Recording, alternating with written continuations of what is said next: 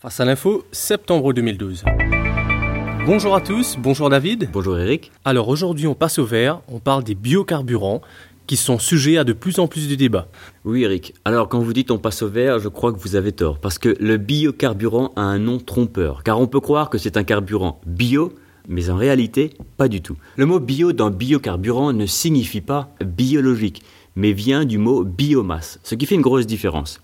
Le biocarburant est un combustible, comme l'essence. Et on sait tous que l'essence provient du pétrole, Mhm. alors que les biocarburants proviennent de matière organique. Et comment appelle-t-on la matière organique? La biomasse, d'où le nom biocarburant qui n'a rien de bio. Ah, comment fabrique-t-on ce carburant David? Alors on le fabrique soit avec des huiles végétales comme l'huile de palme, de tournesol, de colza ou de maïs, ou soit avec des alcools comme l'alcool de canne à sucre ou de betterave qu'on aura hydraté. On parle alors de bioéthanol. Aujourd'hui, les États-Unis et le Brésil sont les deux premiers producteurs mondiaux de ce biocarburant. C'est tout bon ça. C'est quand même beaucoup plus simple de faire pousser de la betterave, de la canne à sucre ou même des palmiers pour produire du carburant pour nos voitures. Pas besoin d'aller creuser en profondeur pour aller extraire du pétrole. Oui et non, Eric. Oui, car c'est vrai que c'est plus simple de faire pousser du colza, c'est bien sûr moins cher que d'aller chercher du pétrole. Ça crée des emplois et surtout, ça permet à certains pays de se débarrasser du dictat imposé par les monarchies pétrolières.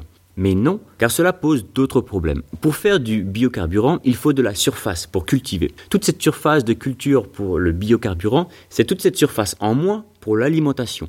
Le biocarburant participe donc à la crise alimentaire et à l'envolée des prix. Ce n'est pas la cause principale, mais ça y participe fortement. En gros, on bouche un trou pour en creuser un autre. Exactement. L'autre problème, en agrandissant les surfaces de culture pour le biocarburant, on participe à la déforestation et à l'érosion des sols. Et enfin, l'autre souci est l'impact sur l'environnement. Au début, on croyait que l'émission de gaz à effet de serre était plus faible avec le biocarburant qu'avec l'essence. Alors, c'est vrai, si on prend une voiture qui tourne à l'essence et qu'on met dedans du biocarburant, cette voiture produira moins de gaz à effet de serre. C'est vrai pour la voiture isolée, mais globalement, avec la déforestation, la production de biocarburant émet autant de gaz à effet de serre que le pétrole. Quant à l'Union européenne, elle avait prévu qu'en 2020, 10% des carburants utilisés pour les transports soient d'origine végétale. Mais plusieurs rapports, dont un remis il y a quelques jours, remettent en cause l'efficacité des biocarburants.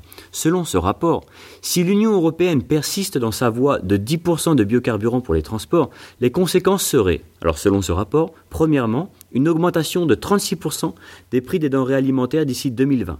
Deuxièmement, près de deux tiers des terres accaparées entre 2000 et 2010 seraient utilisées pour produire uniquement des agrocarburants.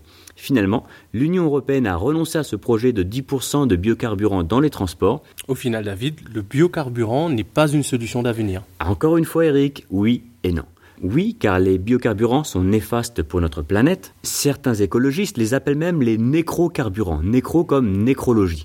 De plus, les constructeurs automobiles ont fait des très grands progrès. Les voitures à essence consomment beaucoup moins qu'avant. Ils font maintenant aussi des voitures électriques de plus en plus écologiques, bien plus que tous les modèles roulants au biocarburant. Et non, et oui, désolé Eric, il y a encore un non car les recherches progressent aujourd'hui et on parle de biocarburants de deuxième et même de troisième génération, qui ne sont pas issus des cultures de maïs, de soja et d'autres céréales, mais qui sont issus des déchets agricoles, des plantes qui ne servent pas à l'alimentation humaine. Ces déchets, ça peut être par exemple la sciure de bois, la paille ou même certains types d'algues. Des algues, vous dites? Selon les recherches récentes, les microalgues seraient approximativement 30 à 100 fois plus productives en énergie qu'un biocarburant de première génération. Il y a aujourd'hui des résultats très encourageants dans ce domaine. L'investissement dans la recherche pour les algues dépasse aujourd'hui le milliard de dollars par an. Israël fait partie des pays en tête dans les recherches. Les avantages sont clairs. Productivité multipliée par au moins 30. Plus besoin d'arroser, donc d'utiliser davantage d'eau, car ces algues vivent dans un milieu marin. Une fois dans l'eau, les algues d'elles-mêmes se multiplient en utilisant l'énergie de la lumière, même parfois jusqu'à 200 mètres de profondeur. Et dernier avantage, on n'utilise plus de surface agricole destinée à l'alimentation. Alors c'est très enthousiasme David, mais depuis le début de l'émission, vous nous dites oui et non. Existait-il un non pour les algues? Oui, il y en a un, malheureusement.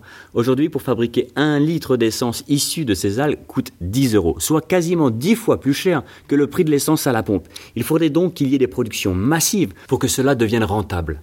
Les grandes industries pétrolières se sont déjà intéressées, elles travaillent actuellement dessus, mais pour le moment, ce n'est pas encore une solution viable économiquement. Alors c'est un sacré non David, hein, je puis dire. Alors le mot de la fin s'il vous plaît.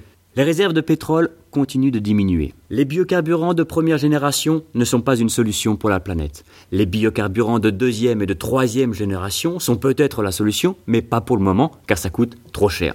La solution serait probablement un mélange de différentes sources d'énergie.